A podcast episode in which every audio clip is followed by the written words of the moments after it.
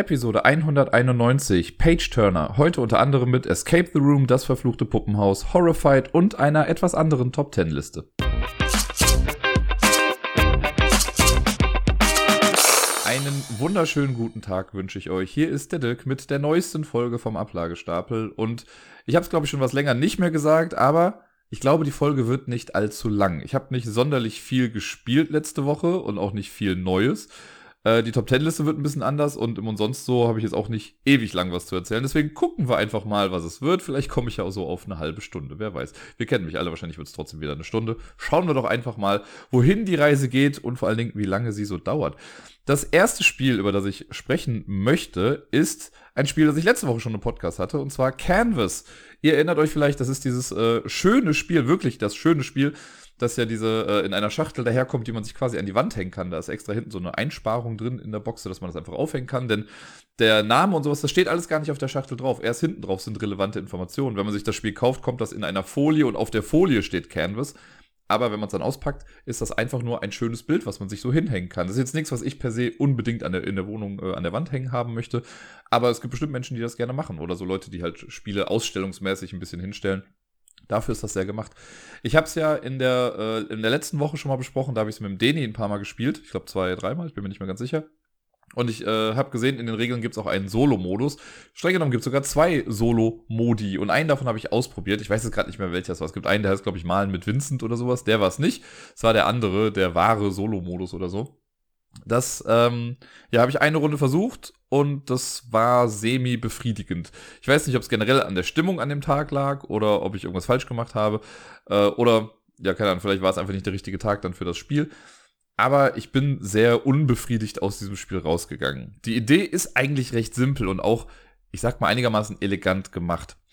Ähm, bei Canvas ist es ja so, das lebt ja davon, dass man sich Karten auch mal gegenseitig wegnimmt und so. Zu zweit kam das jetzt nicht so oft vor, aber man hat halt vier dieser Inspirationsmarker, das sind diese kleinen Farbpaletten. Und immer wenn ich aus der Auslage der Kunstkarten mir was nehmen möchte, kann ich ja die Karte, die ganz links liegt, also am weitesten von der Kartenbox weg, die kann ich mir umsonst nehmen. Möchte ich die Karte aber überspringen und eine andere nehmen, muss ich halt auf alle Karten, die ich übersprungen habe, so einen Inspirationsmarker legen. Und diese ja, das äh, App-and-Flow-Ding mit diesen Inspirationsmarkern, das ist halt wichtig. Ist ja auch was, das habe ich, glaube ich, letzte Woche auch gesagt, was ich in Spielen total mag. Also es gibt ja mehrere Spiele, die das haben mit, nimm dir eine Sache for free oder nimm was weiter hinten liegendes, aber wenn du dann äh, das haben möchtest, musst du halt was bezahlen auf alle anderen davor. Und wenn man sich dann später was nimmt, auf dem dann zum Beispiel Inspirationsmarker liegen, bekommt man die dann auch wieder zurück. Das fällt ja theoretisch in einem Solospiel weg. Hier machen sie es jetzt so, der Solo-Modus funktioniert wie folgt. Wir versuchen immer noch ganz normal einfach drei Kunstwerke zu vervollständigen und pro Kunstwerk brauchen wir also genau drei Karten. Und wir wollen halt Kunstkarten rausnehmen aus der Auslage. Wir haben vier Inspirationsmarker, so wie im normalen Spiel. Vier weitere Inspirationsmarker liegen neben dem Spielplan. Und jetzt ist es so, wenn wir eine Karte nehmen, können wir nach wie vor die Karte, die ganz links liegt, umsonst nehmen. Dann passiert einfach nichts und alles andere rutscht nach. Wir können aber auch Karten überspringen. Und auch dann müssten wir theoretisch ja so viele Inspirationsmarker bezahlen, wie Karten dazwischen liegen. Wenn ich also die dritte Karte nehmen möchte, kostet mich das zwei Inspirationsmarker. Hier lege ich die jetzt allerdings nicht auf die Karten drauf, sondern die kommen in diesen allgemeinen Vorrat, in dem ja schon von Anfang an vier Stück sind. Die Karten, die ich übersprungen habe, kommen komplett aus dem Spiel raus und äh, alle anderen rutschen dann halt eben nach, sodass mehr Fluktuation in diesen Karten drin ist. Jetzt habe ich eine Sache eben bewusst erstmal, äh, ich sage bewusst in Anführungszeichen, äh, vergessen. Aber jedes Mal, wenn ich die Karte ganz links nehme, also wenn ich keinen Inspirationsmarker legen muss, darf ich mir einen Inspirationsmarker aus dem allgemeinen Vorrat nehmen. Und so komme ich dann nach und nach doch wieder an Karten dran. Und so habe ich halt so ein bisschen dieses Gefühl, dass, okay, ich verliere Inspirationsmarker, wenn ich äh, hinten liegende Karten nehmen möchte. Aber wenn ich mir vorne die Karten nehme, dann kriege ich immer wieder einen Inspirationsmarker zurück. So kriegt man diese nach und nach wieder.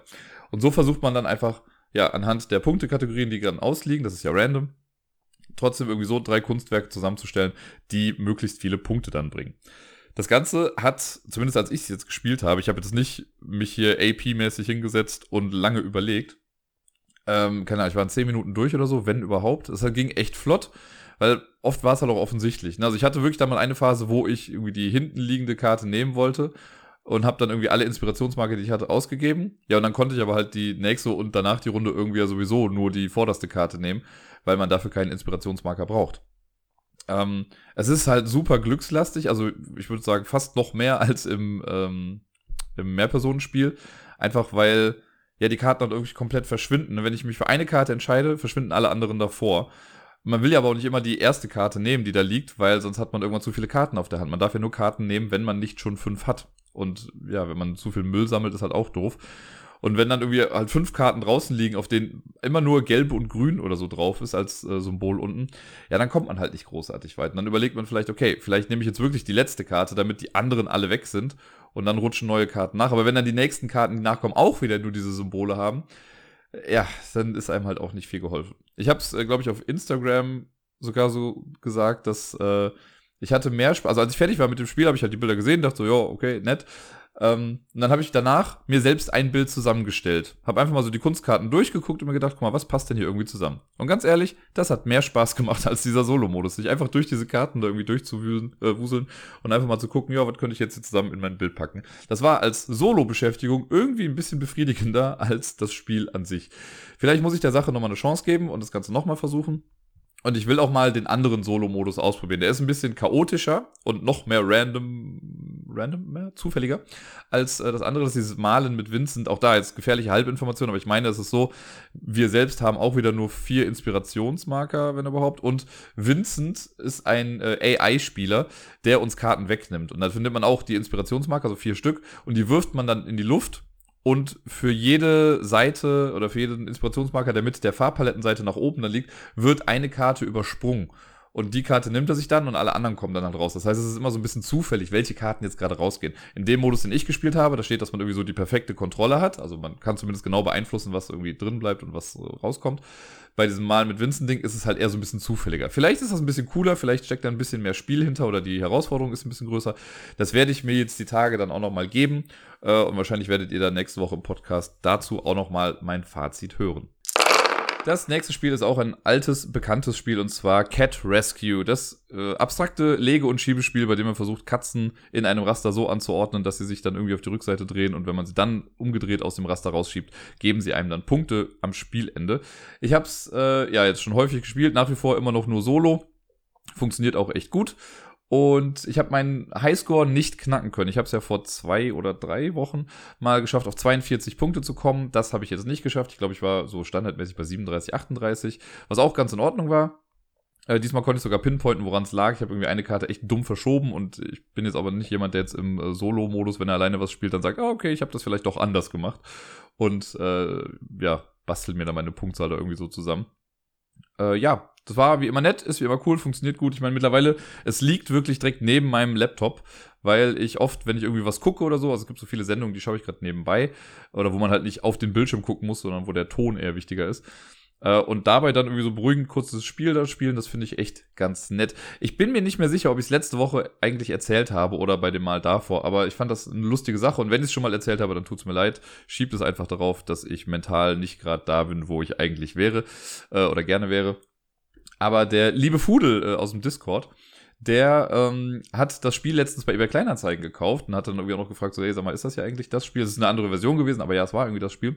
Und er hat dann äh, mit dem Verkäufer irgendwie ein bisschen hin und her geschrieben und dann hat der Verkäufer wohl quasi aus dem Nichts irgendwie geschrieben, ja, und du als Ablagestapel-Fan kriegst dann irgendwie noch die und die Promo dann mit dazu. Und anscheinend hat er das wohl irgendwie aus der E-Mail-Adresse herausgelesen, dass es sich um den Fudel handelt, über den ich hier immer mal wieder spreche. Ähm, fand ich einfach sehr cool. Ablagestapel verbindet. Also schöne Grüße an äh, die verkaufende Person und auch nochmal schöne Grüße an Fudel. Äh, ich hoffe, du hast viel Spaß damit. Der hat sogar von äh, also letzte, letzte Woche was, glaube ich, von einer Person so gesehen eine selbstgemachte Playmat für das Spiel bekommen, die ich ja gar nicht brauche, weil er hat noch so eine andere Version, wo das äh, ja rechteckige Karten sind aber halt keine quadratischen Karten, so wie bei mir. Und ich habe ja diese schöne, ja, Filz-Stoffunterlage, die quasi das Raster dann bildet. Aber jetzt hat er auch eine, die hat er gemacht bekommen. Ist doch auch alles sehr, sehr nett. Wir alle wissen mittlerweile, dass ich sehr, sehr auf Escape Room Spiele stehe und auch generell auf Escape Rooms. Und bin immer froh, wenn ich da neue Sachen ausprobieren kann. Das allererste Escape Room Spiel, das ich je gemacht habe, also nicht Escape Room an sich, sondern wirklich das Spiel, ne, so ein wo ich was auf dem Tisch gespielt habe, war von Think Fun. Äh, ich glaube, das Geheimnis der Sternwarte oder so, oder The Mystery of the Stargazers Manor, heißt es, glaube ich, auf Englisch, bin mir nicht mehr sicher. Das war auf jeden Fall der erste Fall, den ich gemacht habe. Noch vor den ganzen Exit-Fällen von Cosmos oder von Unlock und sonst was, war das das erste, was ich gemacht habe. Und ich fand das damals ziemlich cool und habe dann erst im Nachhinein aber gesehen, also als dann Exit kam und sowas, gesehen, okay, es geht immer noch eine Ecke eleganter. Aber ich fand es trotzdem nicht schlecht. Also es war sehr, sehr interessant. Ich fand es mega cool und ich habe sogar damals, als ich noch an der Grundschule gearbeitet habe, mit äh, Kindern auch gespielt. Also man konnte das wieder ganz gut zurücksetzen. Äh, und dann äh, ja, habe ich das ein paar Mal noch andere Leute spielen lassen, um halt einfach mal so zu zeigen, ey, das gibt's jetzt auch als Brettspielvariante. Und jetzt äh, schließt sich quasi der Kreis, wobei der Kreis nicht abgeschlossen ist, der wird immer weiter aufbleiben. Es ist eher, wir haben das Ende einer Spirale erreicht. Ähm, und zwar habe ich jetzt am Wochenende von Escape the Room, so heißt die Reihe da, äh, das verfluchte Puppenhaus gespielt, The Cursed Dollhouse. Das hat mich schon lange, lange angelacht. Ich glaube, ich habe letztes Jahr schon irgendwie gesehen, dass es das geben wird. Und dann hat es ein bisschen gedauert, bis das hier irgendwie zur Verfügung stand. Und dann habe ich ein paar Leute äh, gelesen, die es gespielt hatten. Auch hier Tom Wessel vom Dice Tower hat da auch drüber gesprochen. Und alle waren sich irgendwie einig, dass es nicht ganz so geil ist. Also schon irgendwie ganz cool von der Atmosphäre, aber die Rätsel halt echt knackig und echt schwierig und stellenweise wirklich frustrierend schwierig irgendwie waren. Und ich dachte mir jetzt so, komm, ey, ich habe jetzt am Wochenende relativ wenig zu tun. Meine äh, Originalpläne sind irgendwie alle in die Hose gegangen.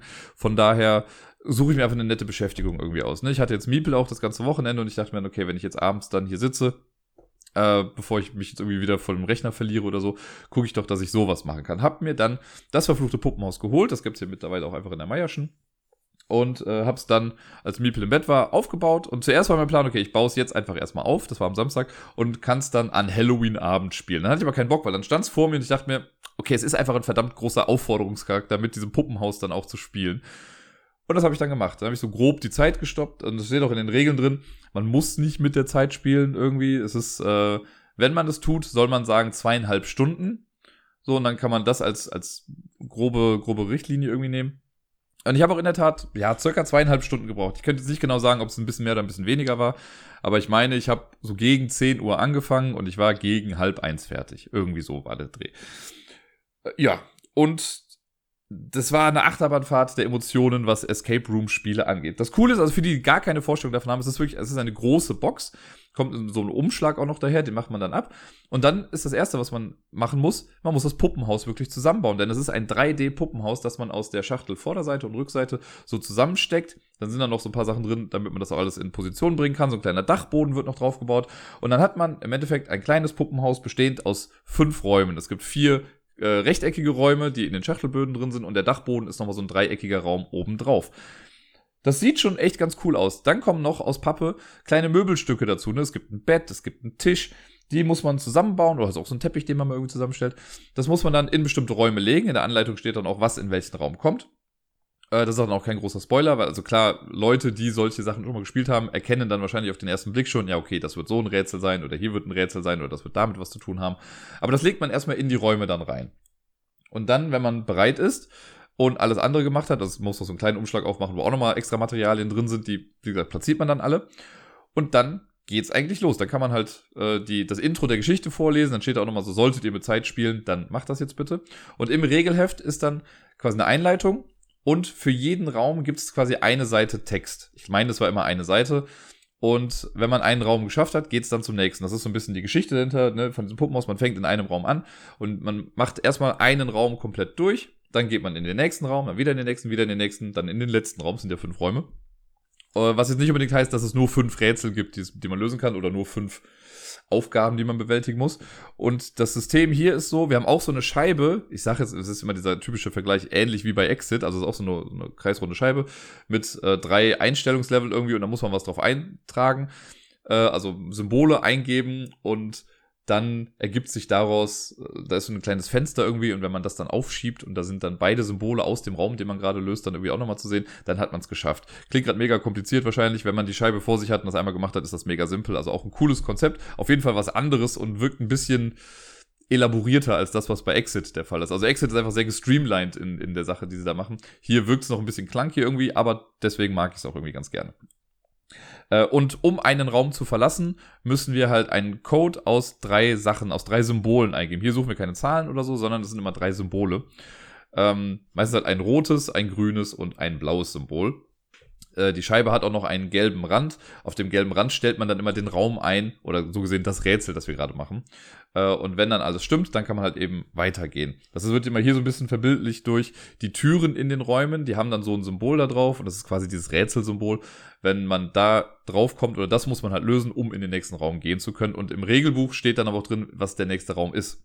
Also wenn man jetzt eine Seite durch hat, dann blättert man um und dann steht es, okay, ihr geht jetzt in, ich sag's mal, die Küche, so zum Beispiel. Und ja, so rätselt man sich durch alles durch. Wenn man dann das letzte finale Rätsel gelöst hat, dann kriegt man so ein kleines Outro, das man dann noch lesen kann. Und das war's dann quasi. Es soll von der Atmosphäre, soll es halt so ein bisschen creepy sein und gruselig sein. Und ich finde, so auf den ersten Blick, wenn man halt auch mal guckt, mit den Sachen, die auch da drin stehen, ja, das hat schon so ein paar Grusel-Vibes, jetzt aber auch nicht so super krass. Ne? Also, ich komme gleich noch auf die weitere Verwendung dieses Hauses zu sprechen. Äh, aber jetzt so für mich als erfahrenen Horrorspiel-Fan oder Grusel-Fan generell äh, war das jetzt nicht so super gruselig. Aber ja, I get the idea und ist schon cool gemacht auf jeden Fall. Ne? Es macht schon Spaß, irgendwie damit zu spielen. Ähm, jetzt ist es so, das habe ich auch schon gesagt, nur um in den nächsten Raum zu kommen, muss man ein dreistelliges Ding irgendwie eingeben. Und hier ist es auch so, dass wir dann drei verschiedene Rätsel haben. Also jede Farbe hat quasi ein eigenes Rätsel. Bei fünf Räumen ergibt das dann quasi ja schon 15 verschiedene Rätsel, die man lösen muss. Äh, und ich sage, dabei bleibt es nicht. Ne, also ich möchte das jetzt gar nicht so spoilen, aber es ist noch ein bisschen mehr. Und die Rätsel sind unterschiedlichster Natur. Und da komme ich jetzt auch schon direkt, glaube ich, zu dem krassen Ding. Also ich möchte gar nicht sagen, ich habe sie alleine gespielt. Und die Gefahr bei Spielen dieser Art ist es, wenn man sie alleine spielt, dann kommt man mit Sicherheit irgendwann an ein Rätsel, das einfach nicht dem eigenen Wheelhouse entspricht. Ich glaube, im Englischen sagt man das ja so dass man irgendwie was hat, womit man selber gar nichts anfangen kann. Und deswegen finde ich es auch so cool, wenn man Escape Room Spiele spielt oder generell in einem Escape Room ist, wenn man das mit mehreren Leuten macht, weil es kann einfach sein, dass ich mir ein Rätsel angucke und ich check's einfach nicht. Ne? Mein Gehirn ist nicht dafür gemacht, so ein Rätsel zu verstehen. Und dann kommt jemand anderes, guckt da drauf und sagt 100. Ne? Also kriegt irgendwie sofort die Lösung dann hin. Und man denkt sich nur so, okay, ich bin der dümmste Mensch der Welt. Warum kriege ich das nicht hin? Und hier in diesem Spiel ist das wirklich ein Auf und Ab. Ich weiß auch im allerersten Raum, man fängt unten im Wohnzimmer an, das kann ich schon mal sagen. Kein Problem. Da war ich gefühlt nach 10 Minuten durch. Ne, das habe ich echt schnell lösen können. Da war das Einzige, was was länger gedauert hat, war eine, ich sag mal, eine friemelige Aufgabe, wo man was zusammensetzen muss. Das hat ein kleines bisschen gedauert, äh, aber weil, also ich wusste, was ich tun muss und ich wusste, was ich erreichen möchte so und das habe ich dann auch irgendwann geschafft und dann war gut. So, erster Raum abgehakt. Dann kam der zweite Raum. Oh boy, ich glaube, da war ich, da war ich echt lange dann drin. Und das war dann auch schon der erste Raum, wo ich mir für eine Sache äh, die Hilfe angucken musste. Die Hilfe gibt's übrigens hier nur online. Ähm, auf der Seite von ThinkFun und so, da kann man sich dann durchklicken und auch ganz nett gemacht. Man sieht dann die einzelnen Räume, also muss sagen, in welchem Raum bin ich jetzt, dann klickt man da drauf und dann kann man auf die Objekte klicken, mit denen man gerade interagiert und dann kriegt man halt Hinweise dazu. Hier fing es dann schon an, frustrierend zu werden. Weil, also da war ein Rätsel dabei, das hat ein bisschen gedauert, aber ich habe es rausbekommen. Dann war da ein anderes Rätsel. Da wusste ich, was ich tun muss im Prinzip, aber war einfach zu dumm dafür. Und dann war da ein Rätsel, von dem ich gar nicht wusste, dass es ein Rätsel ist.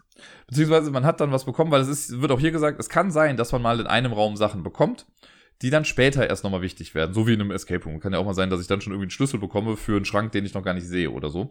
Und hier ist es auch so, dass man zu Beginn auch mal Sachen bekommt, die man später dann noch irgendwie braucht hier habe ich dann was bekommen und habe das dummerweise auch für mich dann erstmal abgetan, als ja, okay, werde ich wahrscheinlich nicht brauchen. Oder erstmal jetzt gerade nicht. Und habe mir das dann später aber doch mal genauer angeguckt und wusste auch grob, was sie vielleicht von einem wollen, aber ich bin im Leben nicht darauf gekommen, dass es das ist, was sie dann damit gemacht haben. Das war schon so ein, okay, wow, so muss man also hier denken. Moment. Ähm, dann kam der dritte Raum, den fand ich wieder ganz cool. Der war, da müsste ich nochmal gerade gucken, da war das dabei, das war easy. Das war auch einfach. Das wollte ich jetzt mega lang. Ich, ich gucke gerade auf das Puppenhaus. Ich habe es nämlich hier noch stehen. Äh, und versuche gerade noch rauszufinden, was da jetzt noch so alles drin war. Aber das ging. Da war sogar eins meiner Lieblingsrätsel mit drin aus dem ganzen Ding. Also da bin ich auch recht schnell durchgekommen. Durch das äh, Kinderzimmer. Und dann, ist übrigens nicht der große Spoiler, wenn ich euch sage, in welcher Reihenfolge die Räume kommen. Also das äh, wirklich nicht. Äh, dann kommt ein anderer Raum, um diesmal das Mysterium aufzulassen. Und der war. da habe ich Aggression bekommen. Weil da war ein Rätsel dabei Wobei ich lüge gerade. In dem zweiten Raum, da war auf jeden Fall ein Rätsel dabei, was mich auch hart viel Lebenszeit gekostet hat und Energie. Ähm, aber dazu, das war halt auch wieder sowas, ich wusste, was ich tun muss, aber mein Gehirn ist nicht dazu programmiert gewesen, dieses zu tun. Also selbst wenn man weiß, was man tun muss, ist es immer noch schwierig dann. Das finde ich halt aber auch immer kritisch bei sowas. Dass, also ich mag halt Rätsel, die können gerne noch so knifflig sein, aber wenn ich dann weiß, wie ein Rätsel funktioniert, dann möchte ich halt diesen Lösungsweg auch darauf anwenden können und es funktioniert dann. Wenn es aber an, ich nenne es jetzt mal grob motorischen Sachen handelt, dass man einfach bestimmte Sachen nicht machen kann, das finde ich dann schon wieder ein bisschen schwieriger. In äh, dem vierten Raum gibt's auch sowas. Da gibt's ein Rätsel, das gab's nämlich schon in dem zweiten Teil von Escape the Room. Es gab ja die hier Stargazers Männer und es gab noch das Refugium des Doktor Schlag mich tot, ich weiß gerade nicht, wer hieß, was mit so einer Irrenanstalt zu tun hatte. Und da gab's auch eine Serie von Rätseln, die sie jetzt hier nochmal aufgegriffen haben. Ich mag sowas eigentlich ganz gerne, aber es ist halt voll der Zeitfresser. Und da verstehe ich halt auch, also ich habe da Bock, mich dann da reinzufuchsen. Ne? Ich habe mich dann, also ich hatte das Puppenhaus auch nicht auf dem Tisch oder so stehen, ich hatte das quasi auf meiner Sofakante stehen und habe mich dann, wenn ich Rätsel hatte, mit denen ich mich länger beschäftigen musste, habe ich mich halt einfach zurückgelehnt am Sofa und dann dann so vor mir auf meinem Bauch quasi gemacht, von dem mittlerweile relativ viel da ist. Und habe dann versucht, da halt rumzuknobeln und zu friemeln. Das mache ich gerne, aber ab dem Zeitpunkt war, also spätestens da war mir dann klar, yo, ich scheiß mal auf die Zeit, ne, weil ich versuche das jetzt hier durchzubekommen, ist ganz cool. Als ich es dann hatte, war es auch cool, aber irgendwie war dann der Endmoment damit auch nicht so super befriedigend. Also versteht ihr, was ich meine? Ich habe es dann gelöst, dann war so ein, pff, das war eher so ein, oh, endlich ist es geschafft und nicht ein, yay, ich habe es geschafft. Dann war da noch ein anderes Rätsel. Also, das mag für manche vielleicht super simpel sein. Und die verstehen das sofort. Aber ich habe dieses Rätsel gesehen. Ich wusste schon, was ich machen muss. Ich habe mir trotzdem die Hilfe im Internet angeguckt. So weit durch, bis ich mir, ich habe die Lösung anzeigen lassen. Und selbst dann habe ich es noch nicht richtig verstanden. Also es ist, ich fand es ein bisschen, es war einfach nicht, mein, mein Gehirn funktioniert so nicht. Dafür war wieder ein anderes Rätsel in dem Raum auch total simpel. Äh, und im letzten Raum, da ging dann eigentlich alles recht flott. Also da hatte ich dann von den drei Sachen, die man braucht, hatte ich zwei echt flott dann schon. Und die dritte Sache, da musste ich noch ein bisschen überlegen. Ja, ist wenn man drüber nachdenkt, ist es logisch. Ich bin in dem Moment einfach nicht drauf gekommen. Also ich brauchte noch eine Hilfestellung irgendwie dann aus dem Internet, also aus dieser Lösung dann da. Ähm, damit hat es dann geklappt, als ich dann so den richtigen Tritt in die richtige Richtung bekommen habe, war alles gut. Und äh, dann gibt's noch so ein, so ein, also gibt's was, was man zum Abschluss noch machen muss. Das habe ich dann recht schnell hinbekommen, weil ich da schon recht früh wusste, worauf das hinausläuft irgendwie. Und dann war ich nach circa zweieinhalb Stunden durch. Aber also diese Momente der Frustration bei den Rätseln, bei denen ich einfach wusste, was getan werden muss, und es aber trotzdem nicht konnte, einfach weil halt mein Hirn nicht funktioniert hat, das war halt schon sehr, sehr frustrierend. Und ich kann mir vorstellen, also jetzt war ich halt auch alleine und ich glaube, ich würde das Spiel sowieso nicht, ich weiß gar nicht, was draufsteht, mit wie vielen Leuten man das spielen kann oder soll. Äh, mehr als zwei Leute würde ich einfach voll nicht empfehlen, weil das Ding ist, dieses Puppenhaus ist dreidimensional, das heißt, es steht vor einem und die Räume gucken einen an. Wenn man sich jetzt gegenüber sitzt, dann hat ja die Person auf der anderen Seite einfach nichts zu tun. Also sieht ja dann nichts. Auf der Rückseite, sage ich jetzt mal Spoiler, ist halt auch nichts. Das heißt, man muss das irgendwie so schräg drehen, aber dann ist ja oft so, okay, gib mir das mal, ich gucke mir das nochmal an. Ne, dann hat man das irgendwie in der Hand, da kann die andere Person aber nicht richtig reingucken. Und klar gibt es theoretisch pro Raum immer drei Sachen, an denen man arbeiten kann. Aber jetzt anhand der, der Schwierigkeit der Rätsel würde ich halt sagen, dass man eher die Rätsel gemeinsam durchmacht, weil es gibt wenige Rätsel, würde ich jetzt mal behaupten, wo man, wenn man das mit mehreren Leuten spielt, wo sich dann einfach einer davor setzt und sagt, ja, gib her, ich mach das jetzt mal eben. So, ne, man guckt irgendwie schon zusammen, glaube ich, da einfach durch. Zumindest das ist meine Art, wie ich das machen würde. Und, oh boy, also, im Endeffekt, als es durch war, dachte ich mir so, okay, krass, ich habe es geschafft. Ich weiß, ich brauchte Hilfe dafür. Also ich habe es nicht komplett aus eigener Kraft alles geschafft. Was ich aber hier auch finde, das ist keine große Schande. Also ich möchte die Person wirklich kennenlernen. Ich könnte mir vorstellen, dass jemand wie der Krimi-Master zum Beispiel, der Steff, dass der das auch irgendwie alles noch alleine hinbekommt. Aber so das größere Echo, sage ich mal, das ich insgesamt davon auch bekommen habe, ich habe im Nachhinein auch noch mal ein bisschen gelesen, ist, dass Leute gesagt haben, dass sie nicht gedacht hätten, dass es so schwierig ist. Ne? Ich meine, es steht auch irgendwo drauf, dass es schon eher für Erfahrene irgendwie sein soll äh, und dass das schon sehr tricky ist. Aber ich finde, es ist ein Unterschied zwischen Rätseln, die tricky sind oder clever sind und Rätseln, die einfach frustrierend sind. Ne, wenn du Rätsel hast, wo nur Trial and Error irgendwie so funktioniert, das ist halt irgendwie auch doof. Und selbst wenn da so eine hinterstehende Logik ist, manchmal erschließt sich die einem halt einfach nicht. Ne? Und das war halt die Gefahr, dass ich jetzt alleine gemacht habe, auf jeden Fall. Und das möchte ich dem jetzt auch gar nicht ankreiden. Vielleicht haben andere damit auch die Zeit ihres Lebens und finden das total cool. Ich sage im Endeffekt, es war, die zweieinhalb Stunden war es wert, auf jeden Fall. So, ne? Ich sage nicht, dass das voll die Zeitverschwendung war. Nein, keineswegs. Es hat auch irgendwie Spaß gemacht. Aber zwischendurch war es echt hart frustrierend, wo ich mir gewünscht hätte, okay, da hätte man die Rätsel ein kleines bisschen eindeutiger vielleicht gestalten können. Oder die Lösung halt zumindest ein kleines bisschen eindeutiger gestalten können. Sonst vom System her hat das alles ganz gut funktioniert. Ich finde hier, das habe ich ja jetzt letztens bei Die Frau im Nebel oder auch bei diesem von Serienmördern und Mordopfern, wie auch immer das hieß, habe ich da oft angekreidet, dass das Visuelle oft dem Rätsel an sich im Weg stand. Das finde ich hier nicht. Hier fand ich, dass alles, was zu den Rätseln gehört, dann auch doch irgendwie gut zu sehen war und das war sich, also da war die grafische Gestaltung den Rätseln nicht im Weg. Das äh, hat ja gut funktioniert. Und äh, ja, ich glaube aber der größte Pluspunkt an der ganzen Geschichte ist, ich habe jetzt ein Puppenhaus. Weil das, das Gebäude an sich bleibt halt, also kann man dann halt so zusammenstellen, man kann auch alles wieder zusammenräumen und wegpacken. Aber ich habe jetzt halt alles, was jetzt Unrat war, danach habe ich dann einfach entsorgt. Man kann sich theoretisch die ganzen Sachen auch nochmal runterladen oder so oder ausdrucken und dann hat man sie nochmal neu, aber das ist wahrscheinlich mehr Hassel, als einfach zu sagen, yo, fuck it, ich lasse es jetzt so. Äh, und dann habe ich dieses Puppenhaus mitsamt einem Prop aus dem ganzen Ding, habe ich dann einfach mal morgens dann hier stehen gelassen und äh, ja, dann ist Miepel am nächsten Morgen wach geworden und hat das Haus gesehen und hat mit dem Haus dann gespielt. Und deswegen habe ich jetzt ein relativ günstig produziertes kleines Puppenhaus, das ich äh, meinem Kind geben kann, damit es damit spielt. Fand ich sehr süß auf jeden Fall. Ich habe auch noch lustigerweise, äh, ich hatte mal eine Phase, wo ich mich immer in Spiele mit reingebaut habe. Ne? Also es gibt mich als Firefly-Karte, ich habe mich als Pandemie-Rolle und ich habe damals für Dead of Winter habe ich mich als Zombie gemacht quasi. Also einfach nur als kleiner Aufsteller, den man halt als Zombie mit benutzen kann. Äh, den habe ich aber irgendwann mal rausgenommen aus der Box. Ich glaube, weil ich das irgendwie zeigen wollte. Äh, und seitdem steht diese Figur halt immer mal wieder rum. Und dann habe ich die mal mit ins Puppenhaus reingestellt. Und seitdem spielt Miepel mit äh, dem kleinen Mini-Dirk quasi in dieser, in dem Puppenhäuschen, äh, dann auch ein bisschen rum und sagt immer, Papa hier, Papa da. Sehr, sehr süß das Ganze. Also ist auf jeden Fall wie schon gesagt, das ist ein cooles Konzept und es macht voll Bock, das Ding auch zusammenzubauen. Und es ist cool, wenn man das dann da stehen hat. Auf sowas stehe ich ja total. Und das hier könnte man halt danach noch weiter benutzen, wenn Leute das möchten. Also den Beweis habe ich auf jeden Fall an diesem Wochenende sehen können.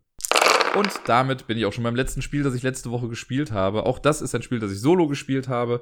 Äh, es handelt sich um Horrified. Das habe ich am Halloween-Abend dann gespielt, also Sonntagabend, als Miepel dann auch wieder im Bett war. Und äh, ja, Horrified habe ich, glaube ich, erst seit letztem Jahr und habe das äh, dann auch nur irgendwie zweimal gespielt und jetzt stand es eine ganze Weile wieder im Regal und ich dachte mir, komm, passenderweise zu Halloween kannst du das ja mal rausholen. Ähm, ist ein bisschen Zeit vergangen, aber die Regeln hatte ich super schnell wieder drin und ich habe direkt auf dem schwierigsten Schwierigkeitsgrad gespielt, also auf Stufe mit vier Monstern, so heißt das quasi. Ähm, wenn man auf einfach spielt, dann spielt man mit zwei Monstern, dann gibt's drei als Mittelding und vier ist halt so das Schwierige. Und es war auch echt knapp. Ich habe im Endeffekt gewinnen können. Und das, obwohl ich es mir noch mal ein bisschen schwieriger im Spiel gemacht habe, was ich erst zur Hälfte des Spiels gemerkt habe. Äh, aber ja, bei mir wäre die Zeit fast abgelaufen. Am Ende kam es ein bisschen aufs Glück an. Aber in meinem letzten oder vorletzten möglichen Zug, den ich gemacht habe, kam dann eine Sache, die ich noch brauchen konnte ähm, oder gebrauchen konnte, um das Spiel dann erfolgreich zu beenden. Bei Horrified ist es so, es gibt ein kleines, äh, ja, ein kleines Dorf und in dem Dorf gibt es verschiedene Orte, sowas wie Camp, Mansion, Laboratory, der Tower, ein Shop, also alles so Klischee-Orte, sag ich mal, für einen Horrorfilm. Es ist eine dunkle Stadt, aber alle Orte sind so ein bisschen erleuchtet. Und äh, ja, in diesem Ort laufen halt Monster rum. Das sind so diese filmtypischen Monster. Also es gibt Dracula, es gibt äh, Frankensteins Monster und seine Braut. Äh, ich werde gleich immer wahrscheinlich nur Frankenstein sagen. In den Regeln steht auch drin, jo Leute, uns ist klar, es ist eigentlich Frankenstein der Wissenschaftler und nicht Frankenstein das Monster. Aber die Dorfgemeinschaft hat sich dazu entschlossen, einfach nur noch Frankenstein zu sagen, weil da so viele Monster sind und es sonst ein bisschen sperrig ist, so in etwa. Deswegen werde ich gleich wahrscheinlich auch einfach mal nur Frankenstein sagen. Äh, genau, es gibt auch Frankenstein und seine Braut. Es gibt den Wolfsmann, es gibt den unsichtbaren Mann, es gibt das äh, hier die Kreatur aus der Lagune und die Mumie. Es gibt noch eine Mumie, genau. So, und ich habe mit vieren dieser Monster gespielt. Ich habe gegen die Mumie, Frankenstein und seine Braut, äh, die hier Sumpfmonster und den unsichtbaren Mann gespielt. Das waren die vier Monster, die ich habe. Und man gewinnt das Spiel, wenn man es geschafft hat, alle vier Monster zu besiegen. Alle Monster haben eine eigene Agenda, sage ich mal, oder machen eigene Sachen. Äh, und man muss jeweils eigene Sachen machen, um ihn zu bekämpfen. Also es reicht nicht einfach mit Waffen dahin zu gehen und zu sagen, so, ich töte dich jetzt, sondern man muss vorher quasi immer eine Aufgabe erledigen und dann muss man sich meistens mit den Monstern treffen oder also nicht verabreden, aber halt zu denen gehen und die dann bekämpfen oder so. Es gibt auch mal Sachen, bei denen ist das ein bisschen anders. Äh, Komme ich dann gleich nochmal zu. Ja, und währenddessen passieren halt so Sachen. Das ist so wie im Pandemie-Style. Jeder hat eine Spezialrolle. Wenn er alleine spielt, hast du nur eine Rolle. Ähm, darauf steht dann, wie viele Aktionen man pro Runde hat und was die Special Power ist und wo man startet auf dem Board. Das sind so die drei Informationen. Ich habe jetzt mit dem Archäologen gespielt. Das ist die gelbe Figur. Hat vier Aktionen pro Runde und seine Power ist es zum Beispiel, dass ähm, man mit der Pick-up-Items-Aktion auch Sachen von angrenzenden Feldern aufnehmen kann, was man sonst halt eben nicht kann. Ja, und wenn man dann am Zug ist, dann macht man halt seine vier, drei oder fünf Aktionen, je nachdem, welche Rolle man gerade hat. Und dann äh, ja, guckt man, dass man das gewinnbringend irgendwie macht. Nachdem man mit den Aktionen fertig ist, zieht man eine Karte vom Monster-Deck. Da sind dann drei Schritte drauf. Das erste ist, es kommen neue Items aufs Board. Dann macht ein bestimmtes Monster entweder was oder es kommen äh, Dorfbewohner aufs Feld und dann zum Schluss bewegen sich nochmal Monster. In der Regel bewegen sich immer irgendwelche Monster. Äh, und dann geht's wieder weiter mit dem eigenen Zug. Solo geht das irgendwie super flott. Das finde ich echt ganz cool. Ich mag das hier, dass das so, ja, echt schnell einfach geht und dass man einfach nur eine Karte aufdeckt, man handelt das schnell irgendwie alles ab und dann ist gut. Also da ist nicht viel Trara. Ich sag mal, jetzt bei Pandemie zum Beispiel, da ist ja der Virenschritt ja doch schon etwas länger mit Karten aufdecken, Würfel hinlegen, eventuell Sachen abhandeln und sowas. Hier muss man zwar auch mal würfeln oder so, aber alles in allem geht's halt echt flott. Und dann macht man wieder seine Aktion und so weiter und so fort. Die Aktion, die man machen kann, ich kann mich von einem Feld zum angrenzenden Feld bewegen, das ist dann eine Bewegungsaktion. Und ich darf bei dieser Bewegungsaktion auch beliebig viele Dorfbewohner mitnehmen, die auf meinem Feld stehen und kann die halt mit ins nächste Feld geleiten. Dann gibt es die Guide-Aktion, also leiten oder führen wahrscheinlich. Ähm, wenn ich auf einem Feld stehe und auf einem benachbarten Feld ist ein Dorfbewohner oder eine Dorfbewohnerin, dann kann ich diese Aktion machen und kann die zu mir führen. Oder andersrum halt auch, wenn ich schon mit so einer Person auf einem Feld stehe, kann ich die Aktion nehmen, um die Person ein Feld weiter zu schicken. Warum wir das machen müssen, ist äh, relativ simpel. Die kommen so nach und nach aufs Feld und die starten immer an einem bestimmten Ort und wollen zu einem bestimmten Ort. Und wenn wir es schaffen, die dahin zu bringen, ohne dass sie unterwegs draufgehen, dann kriegen wir eine Perk-Karte. Das sind so kleine Aktionskarten, die man so nach und nach dann zieht und die einem dann nochmal ein paar Boni bringen. Deswegen empfiehlt es sich immer, die Dorfbewohner und Dorfbewohnerinnen dann auch zu ihren Orten zu bringen. Das Ding ist, die können auch angegriffen werden von den Monstern. Und jedes Mal, wenn man angegriffen wird, dann steigt das Terror-Level um eins. Wenn man Solo spielt, startet das schon auf drei und geht, glaube ich, bis acht hoch. Wenn man sonst spielt, fängt es halt bei null an und geht dann bis acht hoch. Und sollte das Terror-Level irgendwann im Spiel halt auf acht sein, dann hat man auch verloren. Bei mir war es so, dass das Terror-Level auf sieben war. Was nicht ganz so cool war, weil dann musste ich halt echt aufpassen. Aber hat ja noch geklappt am Ende. Und äh, dann gibt's noch die Aktion Items aufheben. Normalerweise kann man halt für eine Aktion alle Items, die auf dem eigenen Feld gerade liegen, dann aufheben. Ich hatte ja die Special Action, dass ich das auch von benachbarten Feldern machen kann. Es gibt theoretisch, wenn man jetzt mit mehreren Leuten spielt, noch die Tauschaktion, so aller Pandemie, ne? Wenn sie zwei Leute auf einem Feld treffen, können sie halt Gegenstände hin und her tauschen. Äh, und dann gibt's noch die besonderen Aktionen auf bestimmten Ortsfeldern, denn jedes Monster hat er eine eigene Art und Weise, wie es bekämpft werden muss. Und bei vielen Monstern führt es dann dazu, dass ein Ort sich ein bisschen ändert. Also zum Beispiel beim unsichtbaren Mann ist es so, da muss man zur Polizeistation gehen und denen Beweise bringen. Und deswegen ist die Polizeistation ein bisschen anders. Da gibt es dann so kleine Ortsoverlays, das legt man dann einfach nur drüber und dadurch sieht man dann, was man an dem Ort machen kann. Sehr cool gemacht, sehr elegant, finde ich. Äh, einfach so ein kleines Ding da drüber packen und schon ist der Ort anders. Da steht dann noch drin, wenn man das Monster dann bekämpft hat, kann man das Overlay auch einfach wegnehmen, weil man die Aktion halt nicht mehr braucht dafür. Und Genau, das sind noch so Special-Aktionen, die man machen kann. Ich meine jetzt fast schon, das war's mit allen Aktionen, die man so hat. Die Aktionskarten kann man ausspielen jederzeit. Das ist auch wie bei Pandemie. Das kostet keine Aktion. Man darf es aber halt nur im Hero-Turn machen und nicht im Monster-Turn. Und ja, so läuft man halt rum und versucht alles Mögliche zu finden. Jetzt habe ich, also ich weiß leider nicht jetzt gerade auswendig, was man beim Wolfsmann und bei Dracula macht. Bei Dracula war es irgendwas mit, okay, man muss seine vier Särge irgendwie zerstören, glaube ich, und dann äh, kann man ihn bekämpfen. Beim Wolfsjungen versucht man das Gegenmittel irgendwie zu finden für seine Krankheit. Ich hatte jetzt ja äh, Mumie, Frankenstein und seine Braut, das äh, Lagunenmonster und äh, den unsichtbaren Mann. Und die haben halt alle auch total unterschiedliche Sachen, was sehr cool ist. Also bei, ich fange jetzt mal von oben links an. Bei der Mumie ist es so. Die Mumie, also oben links sage ich, weil das bei mir oben links jetzt stand, als ich gespielt hatte. Die Mumie, da muss man erstmal den Fluch brechen der ganzen Geschichte und dafür muss man ins Museum gehen. Und im Museum muss man dann gelbe Items benutzen. Äh, und damit darf man dann so ein kleines Puzzle lösen. Ne? Das ist so ein, ähm, ja, so eine Anordnung von Feldern. Aus der linken Seite oder rechts steht halt 1, 2, 3, links steht 4, 5, 6, in der Mitte ist auch noch ein Feld. Äh, und es gibt so Plättchen, die werden am Anfang gemischt dahingelegt, nach einem bestimmten Prinzip. Und man muss einfach gucken, dass die 1 nachher bei der 1 ist, die 2 bei der 2, die 3 bei der 3 und so weiter und so fort. Wenn das alles gemacht ist, dann ist quasi der Fluch gebrochen und dann muss man noch zur Mumie selbst hingehen und sie mit roten Items im Gesamtwert von 5, also rot sind glaube ich generell Waffen, äh, muss man da hingehen, so viele Items dann abgeben und dann hat man die Mumie besiegt. Soweit so einfach. Dann gibt's die äh, Kreatur. Genau, die Kreatur war übrigens das erste Viech, das ich besiegt habe. Die äh, bewegt sich ein bisschen flotter übers Feld, denn es gibt so ein paar Wasserfelder, die nur die Kreatur benutzen kann, also die Creature of the Lagoon. Ähm, und da muss man zum Camp gehen und im Camp, äh, also auf der, auf der, jedes Monster hat so eine Player-Mat und bei dem Monster hier Kreatur aus der Lagune, da ist so, eine, so ein kleiner Bootsweg irgendwie drauf. Man muss mit einem Boot quasi bis, zur, bis zum Versteck dann irgendwie fahren. Und da geht man jedes Mal dann zu dem Camp und da muss man äh, auch Items einfach abgeben und die Farbe bestimmt dann, also man fährt immer bis zum nächsten Kreuz der Farbe von dem Item, das man gerade abgegeben hat. Und so versucht man halt schnell da irgendwie durchzudüsen. Und wenn man das geschafft hat, dann muss man, äh, glaube ich, auch noch mal das Monster bekämpfen oder so. Wobei, da bin ich mir gerade gar nicht ganz genau sicher, aber ich meine, das war's. Das war das erste, was ich auf jeden Fall bekämpft hatte. Das konnte man relativ flott machen. Wenn man halt viele Items hat, dann geht das ganz gut. Äh, dann gibt's ja Frankenstein und seine Braut, beziehungsweise ich mache mal als erstes noch den unsichtbaren Mann. Der, äh, das war der letzte, den ich besiegt hatte. Und das war nämlich auch der, ähm, mein Glücksfaktor-Ding. Irgendwie, denn das Problem ist, bei ihm muss man folgendes machen. Da gibt's halt das Polizeipräsidium und man muss aus fünf Orten Items ablegen. Ne? Es gibt irgendwie, äh, schlag ich das, das aus dem Labor, aus dem Mansion, äh, Mansion, äh, aus dem, aus der Kneipe, aus noch irgendwas und der Barn oder so. Also fünf Orte, da braucht man Items raus. Bei den Items ist es so, die kommen aus einem Beutel äh, und werden zufällig gezogen. Und es gibt halt pro Ort eine bestimmte Anzahl an Orten irgendwie, aber ich wusste jetzt nicht, wie viele es waren. Und immer wenn man ähm, Items benutzt hat für bestimmte Sachen, dann legt man die erstmal zur Seite. Also landen nicht sofort wieder im Beutel, sondern erst wenn der Beutel leer ist, dann kommen alle wieder zurück rein äh, und man startet dann damit. So, und bei mir war jetzt das Problem, ich hatte vier von den fünf Orten, hatte ich schon drauf, aber die aus dem Inn nicht, also nee, aus der Bahn war es, glaube ich, da fehlte mir auf jeden Fall ein äh, Ort. Das war doch das Inn, also halt die Kneipe quasi. Und da fehlte mir ein Item. Und es war halt auch kein Item auf dem Feld gerade irgendwie. Das heißt, die waren alle gerade irgendwie draußen. Äh, so, und dann habe ich, glaube ich, drei Züge vor Schluss war es dann soweit, dass alle Items mal auf dem Board waren und ich musste dann alle wieder zurückpacken und wusste, okay, ab jetzt kann es halt sein, dass ein äh, Item da irgendwie rauskommt und dann brauche ich das halt sofort und muss schnell auch irgendwie kämpfen.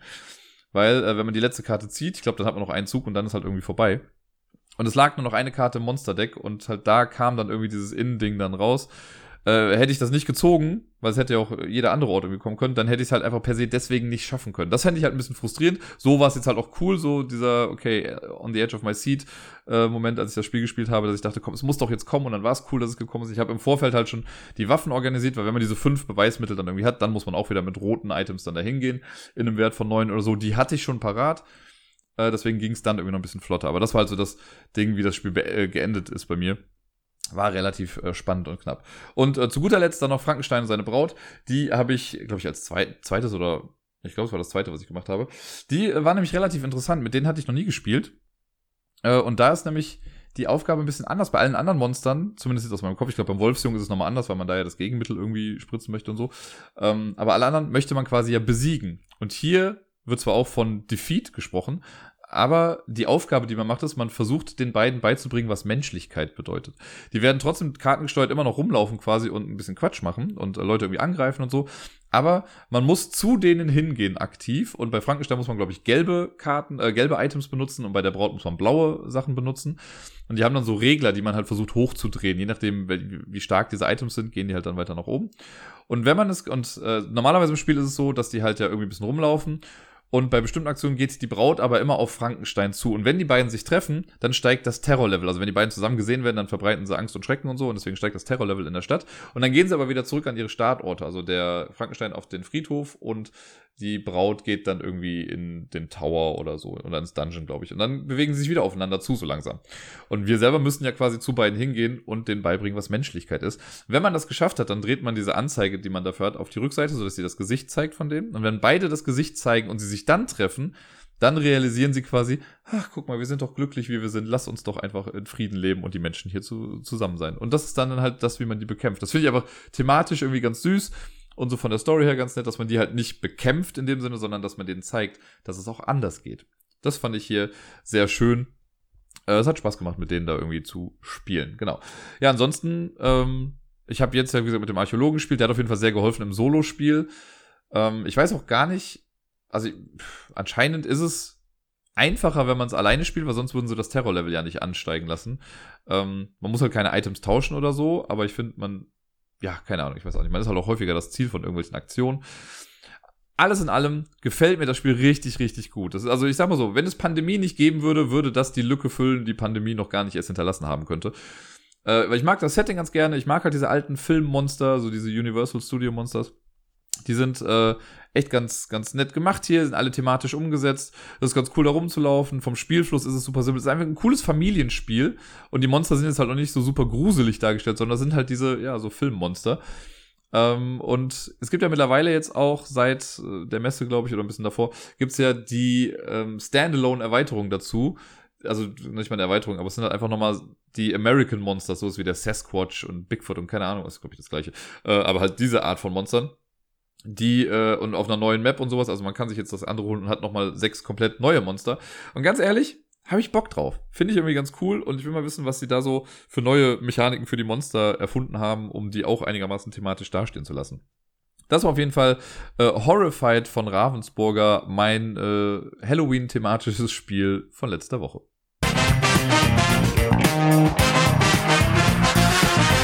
Wie ich im Intro schon angekündigt habe, gibt es heute eine etwas andere Top 10 Liste. Ich wollte einfach mal ein bisschen was machen, um so ein bisschen aus dem, dem Podcast-Trott quasi für mich so rauszukommen.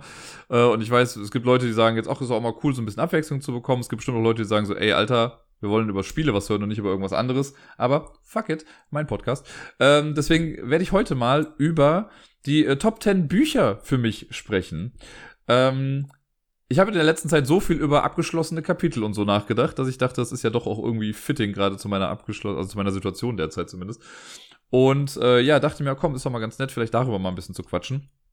Jetzt muss ich dazu sagen, ich habe, es fällt mir richtig schwer, da zu sagen, was meine zehn Lieblingsbücher sind irgendwie, weil also allein, ich bin großer Spoiler, aber ich bin großer Sebastian Fitzek-Fan zum Beispiel. Ne? Ich mag die Bücher total gerne. Und es ist wahrscheinlich, je nachdem, in welcher Stimmung ich gerade bin, gefällt mir ein anderes Buch besser als ein anderes halt. Ne? Wenn ich dann aber ein halbes Jahr später nochmal drüber nachdenke, wäre es vielleicht doch ein anderes. Ich könnte aber theoretisch wahrscheinlich auch die Liste einfach mit den Top 10 Sebastian Fitzek-Büchern voll, weil mittlerweile hat er ja gefühlt 312.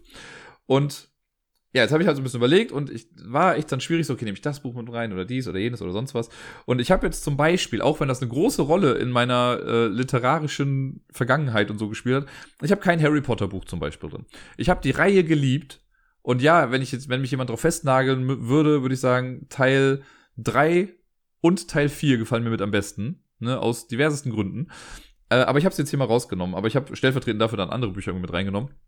Und äh, ja, es ist eine interessante Liste geworden, wie ich finde irgendwie. Und aber bestimmt hab, kann es sein, dass ich irgendwelche Bücher auch vergessen habe, jetzt wo ich eigentlich sagen würde, boah, das war voll das gute Buch. Ist mir nur nicht eingefallen, als ich jetzt drüber nachgedacht habe. Aber die zehn, da könnte ich sagen, das sind Sachen, die kann ich sehr empfehlen, falls man Fan von sowas dann irgendwie ist. Äh, wenn ihr keinen Bock habt auf Buchtipps von Dirk, dann äh, macht einfach den Podcast aus jetzt. Oder hört es umsonst so an und macht dann aus. Oder wie auch immer, ist ein freies Land, macht was ihr wollt. Aber die Top 10 Bücher, ich habe sie versucht so ein bisschen zu sortieren, aber es ist auch schwierig gewesen dann, weil auch da wieder, je nach Stimmung, kann es was anderes sein. Auf Platz Nummer 10 ist das außergewöhnlichste Buch, würde ich sagen, auf, aus dieser Liste. Äh, es ist nämlich ein Buch, ich würde sogar behaupten, ich bin noch gar nicht fertig damit. Denn das Buch kann man auf mehrere Arten lesen, man muss es sogar auf mehrere Arten lesen. Das Ganze ist S, Ship of Theseus, also einfach nur der Buchstabe S, Ship of Theseus, also das Schiff des Theseus. Ähm, und äh, das ist ein Buch, das quasi konzipiert wurde von J.J. Abrams, der Typ, der auch hinter Lost steckt und den äh, gelungenen Star Trek Neuverfilmungen. Ich weiß, oh Gott, eine ganze Menge Hate wird es dafür jetzt geben. Äh, aber der Typ auf jeden Fall. Äh, und Star Wars hat er auch gemacht, stimmt. Ähm, das Buch ist ein Found-Footage-Buch. Was sehr cool ist, denn das ist so von der Aufmachung, also man kriegt das erstmal in so einem edlen Schuber irgendwie, das sieht ganz cool aus. Man muss auch vorne so ein Siegel aufbrechen, damit man das dann rausbekommt. Äh, das Buch selbst sieht aus wie ein uraltes Buch aus irgendeiner Bücherei. Das Buch selber ist dann quasi nämlich dieses Ship of Theseus. Und dann ist auch vorne so ein Büchereistempel noch mit drin, wo dann drin steht, wer es ausgeliehen hat und so. Und man merkt einfach, in dem Buch steckt eine ganze Menge Kram drin. Also Leute, die Escape Rooms und sowas mögen oder Rätsel, für die ist das halt der Shit, dieses Buch. Und man kann das Buch halt, oder man muss es mehrfach irgendwie lesen. Es gibt nämlich zum einen einfach die Geschichte Ship of Theseus. So, die kann man durchlesen, ist eine nette Geschichte, ne, macht irgendwie Spaß, das zu lesen, ist ganz cool.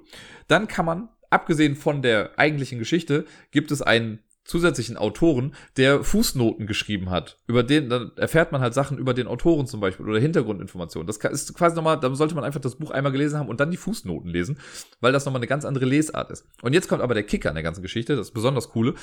Man hat am Rand dieses Buches sind handschriftliche Notizen. Also klar, die sind aufgedruckt jetzt hier, ne? aber das sieht halt wirklich so aus, als wäre es handschriftlich gewesen in verschiedenen Farben.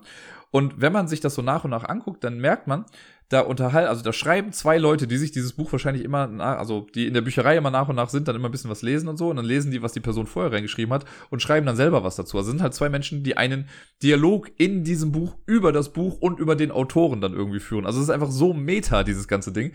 Und die versuchen quasi rauszufinden, wer eigentlich dieser Autor war, der das Buch geschrieben hat. Und versuchen in den Fußnoten Sachen zu lesen, unterstreichen dann manchmal auch Sachen, streichen Sachen durch und legen sich halt Hinweise dann irgendwie mit da rein. Die sagen, hier, guck mal, ich habe die und die Postkarte irgendwann mal bekommen, da steht dies und jenes drin. Und guck mal, in dem Zeitungsartikel steht aber das und das. Und das ist halt auch nicht so, dass sie das chronologisch machen, sondern das ist in verschiedenen Schriftfarben gemacht. Das heißt, man geht so einmal das Buch irgendwie durch Und dann merkt man auf einmal, okay, aber hier, guck mal, hier hat er eben mit einem blauen Kugelschreiber geschrieben, jetzt ist auf einmal gelb die Schrift. Und dann kriegt man mit, das ist erst später. Das heißt, man muss erst irgendwie die ganze blaue Schrift durchgehen. Und dann fängt man nochmal von vorne an und liest das Gelbe. Manchmal muss man auch hin und her springen, ne? Und dann muss man immer rausfinden. Also zum Glück kann man anhand der Handschrift einigermaßen erkennen, wer jetzt gerade was irgendwie schreibt. Aber die gehen der Sache halt auf den Grund und das ist so elaboriert und so ein krasses Projekt, wie ich finde, dieses Buch. Deswegen kann ich nicht sagen, dass ich es irgendwie durchgelesen habe. Ich habe halt die Ship of Theseus Geschichte, ne? Die habe ich durchgelesen. Und halt auch am Rand schon mal hier und da ein bisschen was. Aber um dieses Mysterium am Ende komplett aufzulösen, ey, meine Fresse, dafür muss man wirklich, glaube ich, sehr, sehr viel Zeit investieren. Aber ich mag sowas halt. Ich finde das richtig cool. Die Idee ist richtig gut. Ship of Theseus, Leute, oder einfach nur S, der Buchstabe S, das als Buch. Wenn ihr Leute kennt, oder ihr selber eine Person seid, die auf sowas ansatzweise auch nur stehen könnte, damit macht ihr, wie ich finde, einfach nichts falsch. Äh, auf Platz Nummer 9, es gibt einen trashigen, ich glaube, es war damals ein Pro-7-Film oder sowas, der gar nicht so trashig war, aber ich mag den Film auch ganz gerne. Äh, ein Buch von Andreas Eschbach wurde da verfilmt, und zwar das Jesus-Video. Jesus wird uns später nochmal begegnen in dieser Top Ten Liste. Aber das Jesus-Video ist ein ja, Science-Fiction-Roman, könnte man sagen, aus deutscher Feder. Und äh, behandelt ein Thema, das ich halt sehr gerne mag, Zeitreise. Ne, ich liebe es, auch das wird später nochmal wiederkommen. Und äh, hier äh, grob für die Leute, die es gar nicht kennen, ich meine, der Titel klingt halt schon irgendwie ein bisschen komisch, ne? wenn man es hört, so das Jesus-Video klingt schon ein bisschen komisch. Aber die Idee dahinter ist wie folgt. Äh, es gibt irgendwie eine Ausgrabungsstätte und in dieser Ausgrabungsstätte bei der presumably Jesus irgendwie zugange war damals, wird auf einmal die Anleitung eines Camcorders gefunden und äh, dann da denkt man erst, das wäre irgendwie so ein Scherz oder sowas. Man datiert das Ganze. Es wird aber gesagt, nee, das Papier ist wirklich halt so alt. Es ist wirklich irgendwie über 2000 Jahre alt oder sowas. Ne? Und dann beginnt halt so eine große Jagd, weil irgendwie ganz viele Leute dann auf einmal ähm, ja Jagd drauf machen. Und ähm, jetzt wird halt irgendwie gesagt, okay, wenn es die Anleitung von einem Camcorder damals gab, vielleicht gibt's ja auch einfach noch das Video von früher. Ne? Und damit spielt das Ganze halt irgendwie. Und das finde ich sehr cool, so die ganze Geschichte. Und in dem Film damals, den fand ich auch gar nicht so schlecht mit Matthias Köberling, glaube ich, in der Hauptrolle war das. Ähm, kann man sich angucken und auch durchlesen. Also macht echt Spaß. Finde ich gut. Auf Platz Nummer 8. Eine Reihe, der Anfang einer Reihe, die ich noch gar nicht abgeschlossen habe, aber es hat mir sehr gut gefallen. Es ist ein Jugendroman. Geht so in die Richtung wie Harry Potter und Percy Jackson und so.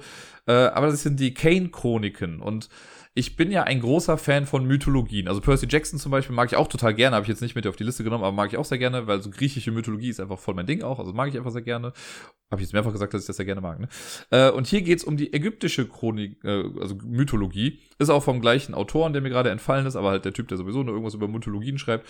Und in den Kane-Chroniken eben ägyptische Mythologie. Und das ist ganz nett gemacht, denn das Buch ist auch quasi Found-Footage-mäßig geschrieben. Also immer wenn, das sind halt zwei, also ein Geschwisterpaar äh, die sich immer abwechseln quasi in ihren Erzählungen über die Events. Und das ist auch vom Schreibstil ganz nett gemacht, dass halt die etwas Jüngere so ein bisschen energischer schreibt.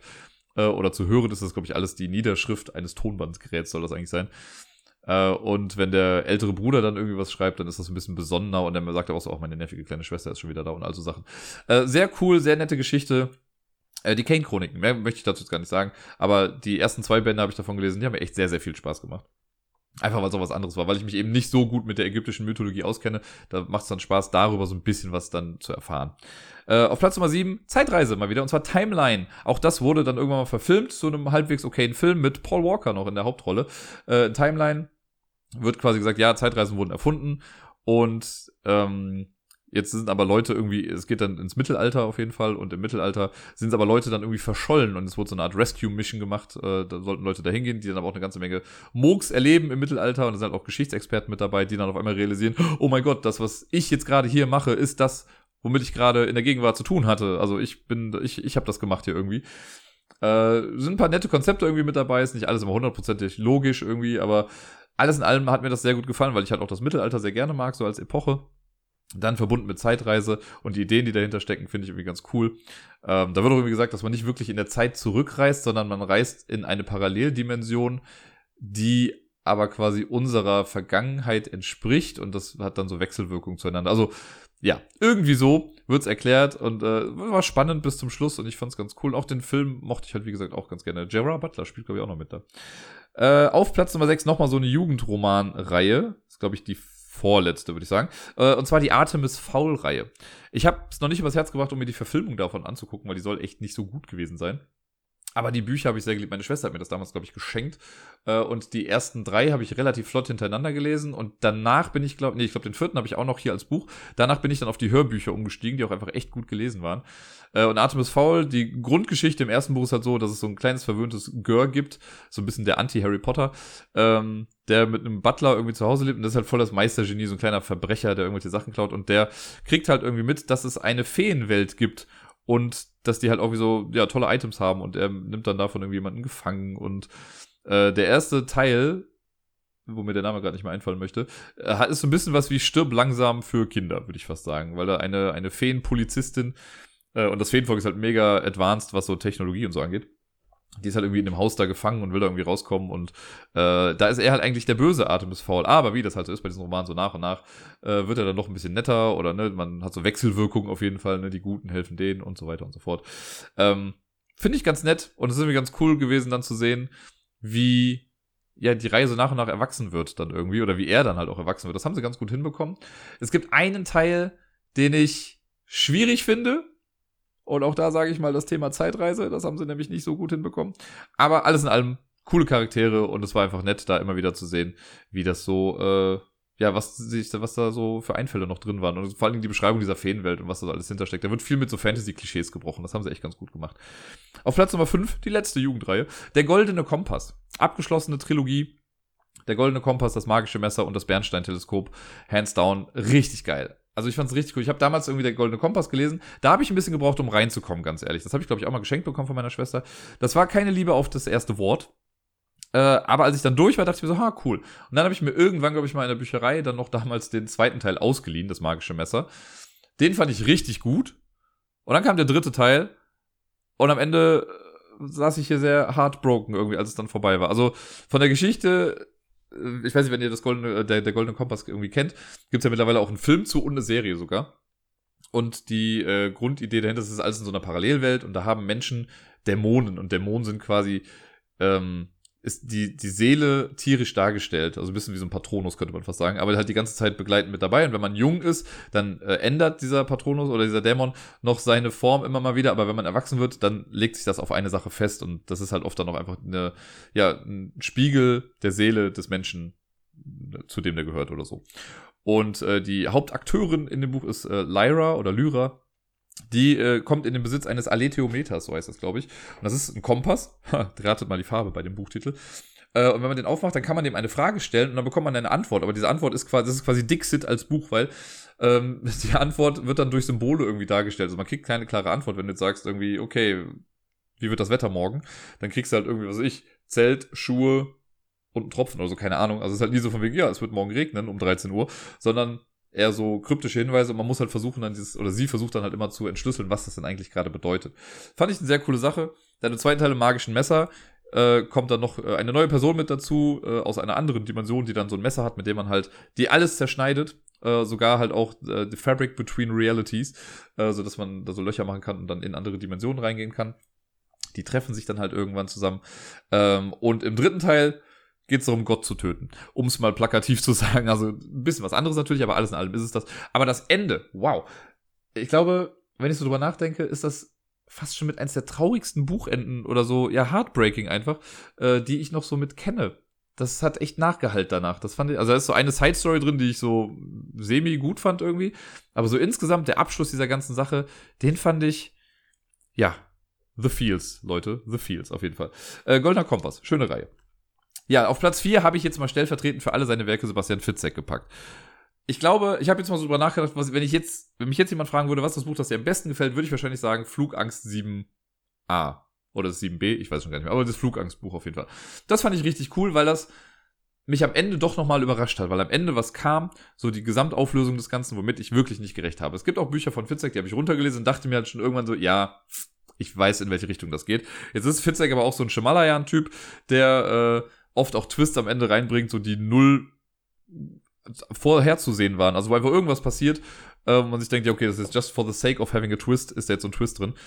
Ähm, aber bei Flugangst fand ich das cool gemacht und es hat Spaß gemacht. So die gesamte Geschichte, in die das eingebunden war. Ich mag ja auch so diese Locked Room Szenarios, ähm, also wo jemand in einer Situation steckt, aus der er einfach nicht mehr rauskommt und damit dann agieren muss. Und wenn das dann noch angereichert ist mit Sachen drumherum, passt das einfach sehr, sehr gut und da war das halt sehr cool. Was ich aber auch sehr empfehlen kann, ist die Therapie. Ich weiß noch, die Therapie habe ich mir mal für irgendeine Zugfahrt, ich weiß schon gar nicht mehr welche es war, es ist echt schon lange her, habe ich mir für eine Hin- und Rückfahrt für eine Zugfahrt genommen und ich habe das Buch komplett auf der Hinfahrt durchgelesen. Das ist auch nicht das dickste Buch von ihm, aber ich habe es halt komplett in einem Rutsch durchgelesen, weil ich es so spannend fand. Das erste Buch, mit dem ich in Berührung gekommen bin, war ähm, Seelenfänger. Und das äh, habe ich als Theaterstück und als Hörbuch quasi gehört. Meine Schwester hat mir das damals geschenkt. Das war das erste, was ich von Fitzek mitbekommen habe. Auch das, mega gut, auch wieder ein Locked Room-Szenario. Da geht es irgendwie auch drum, ich glaube, ich weiß gar nicht, ob es eine Irrenanstalt war, bin mir nicht mehr so sicher. Äh, aber auf jeden Fall, irgendwie fünf, sechs Leute gefühlt sind in einem Raum, eine Person stirbt, wer war's? So, darum geht's dann halt irgendwie. Und das ist auch sehr intelligent gemacht. Und äh, es gibt auch so, eins der schwächeren Bücher, wie ich finde, ist zum Beispiel Achtnacht, was einfach nur The Purge ist. Da sagt Fitzek aber auch am Anfang im Buch so, ja, hey, Leute, ich weiß, das basiert irgendwie darauf, die Idee finde ich ganz cool, so, so, so.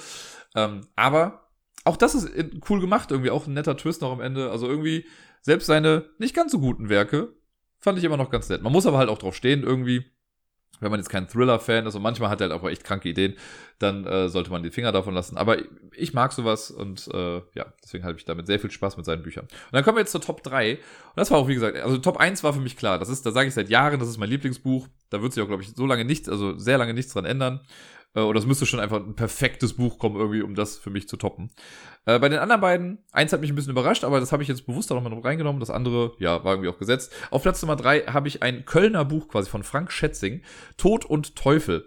Da geht es quasi um eine Verschwörung hinter dem Dombau. Also da wird der, der Dombaumeister hier vom Kölner Dom, der wird ermordet.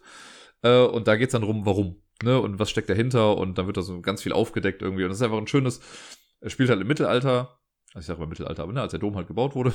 Ähm, die Hauptfigur ist Jakob der Fuchs, der hat rote Haare, deswegen gefällt er mir sowieso schon mal ganz gut.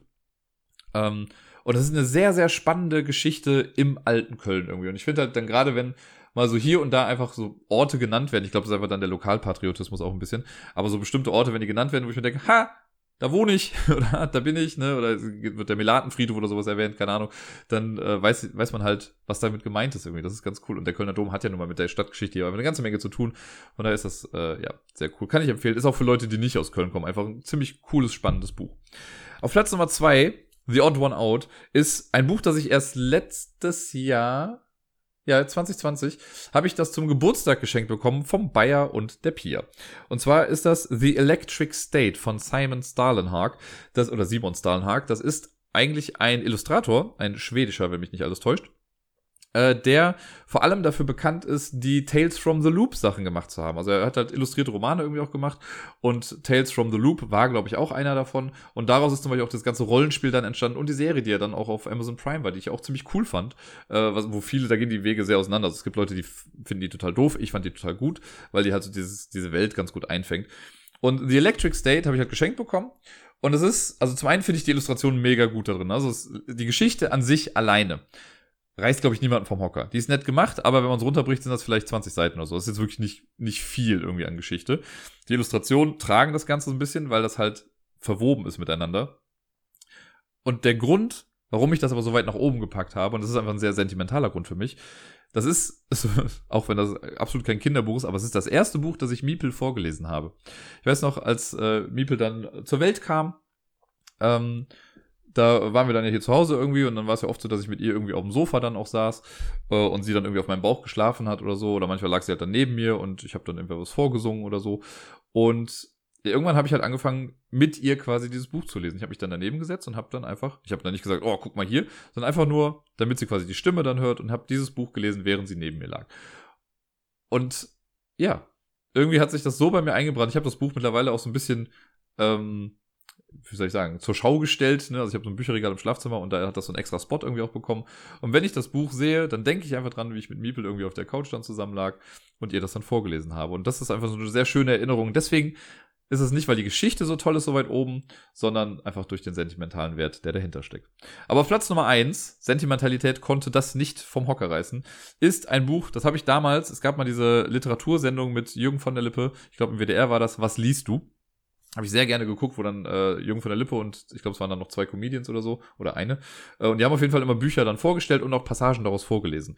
Und irgendwann mal war Hugo Egon Balder da vor Ort und er hat die Bibel nach Biff mitgebracht. Auf Englisch heißt das Ganze Lamp, also wie das Lamm.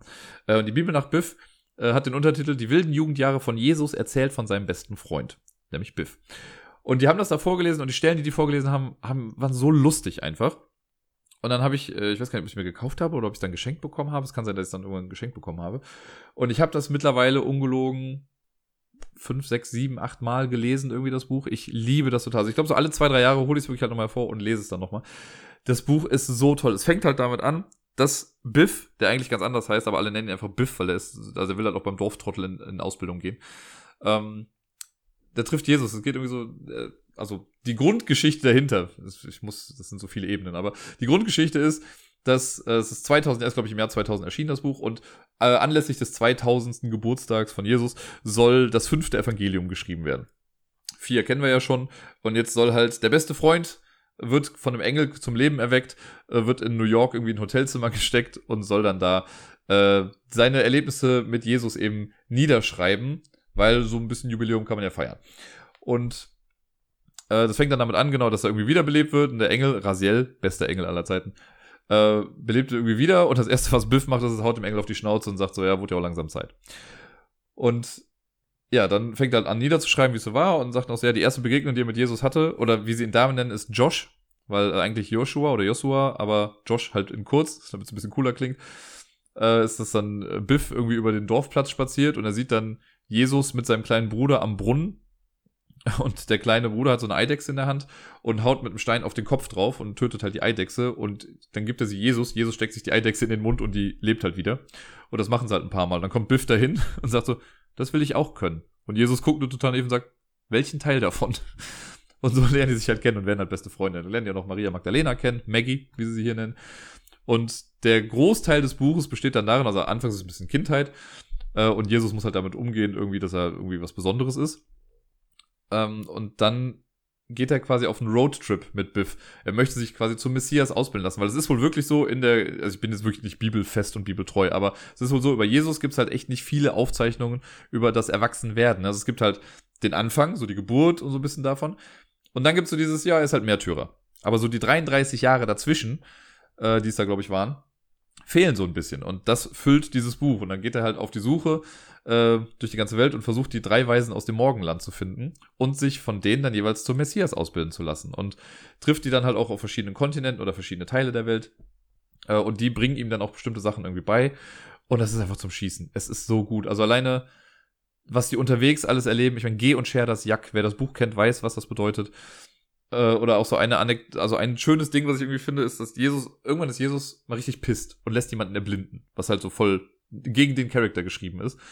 Und äh, dann hat er natürlich ein schlechtes Gewissen und dann wollen die irgendwann losziehen nach einer Weile und wollen diesen Typen dann irgendwie heilen. Und in der Zwischenzeit ist aber halt was passiert äh, in dem Zufluchtsort, wo die gerade wohnen. Da wurde Biff komplett blau angemalt. Ne, aus einem bestimmten Grund. Und dann gehen sie halt irgendwie los und äh, dann treffen sie den Typen irgendwann auch wieder und Jesus heilt den dann. Und dann guckt er erstmal so ein bisschen so, hm, also wie hat es nicht funktioniert? Ja, doch, aber alles so trostlos hier. Also wie so trostlos? Ja, ist alles in so Sepiatönen. Also, Alter, wir sind in der Wüste. Natürlich ist hier alles in Sepiatönen. Aber die Farben stimmen irgendwie nicht so ganz. Wie, die stimmen nicht? Ja, der Typ da ist blau. Nee, das muss schon so sein, der ist blau. Ah, herrlich. Und die Bergpredigt, wenn die Bergpredigt geschrieben wird, ne? Du kannst nicht den einen Präsentkorb geben, wenn die anderen das Himmelreich bekommen. Es ist ein Traum. Dieses Buch ist klasse. Ähm, jeder, der so ein bisschen Spaß daran hat, ja, ist meine Empfehlung. Also ich finde die Bibel nach Biff, wie gesagt, seit Jahren wirklich mein Lieblingsbuch. Ich erinnere mich immer wieder gerne dran oder lese es einfach nochmal gerne. Es ist cool geschrieben von Christopher Moore. Der hat auch sowas gemacht wie den Lustmolch zum Beispiel, auch ein sehr cooles Buch. Und der törichte Engel. Das ist so ein schönes, äh, ein, ein, ja, eine Trilogie könnte man nicht sagen, aber äh, in die Bibel nach Biff gibt's eben Raziel, den Engel, der immer wieder vorkommt, der halt ein bisschen dumm ist. Der wird dann immer gefragt, so sag mal, Raziel, haben Engel eigentlich Geschlechtsteile? Ja. Darf ich mal sehen? Habe ich gerade nicht dabei. Ah, herrlich, ich liebe es. Ähm, genau, und dieser Engel trifft dann in der Törichte Engel auf die Bewohner aus der Lustmolch irgendwie. Also da wurde nämlich irgendwie, haben Leute gesagt, schreibt mal eine Weihnachtsgeschichte. Und deswegen hat er dann die Charaktere aus dem einen Buch genommen und führt sie zusammen mit dem Engel aus die Bibel nach Biff und dann entsteht da so ein Weihnachtsmärchen, sage ich mal, draus. Auch sehr empfehlenswert. Ich mag's total. Also guckt's euch äh, gerne mal an. Die Bibel nach Biff, Christopher Moore, mein absolutes Lieblingsbuch. So, jetzt habe ich doch wieder ein bisschen gelabert. Äh, das waren auf jeden Fall meine Top 10 Bücher. Ich hoffe, äh, vielleicht war ja was für die ein oder andere Person dabei.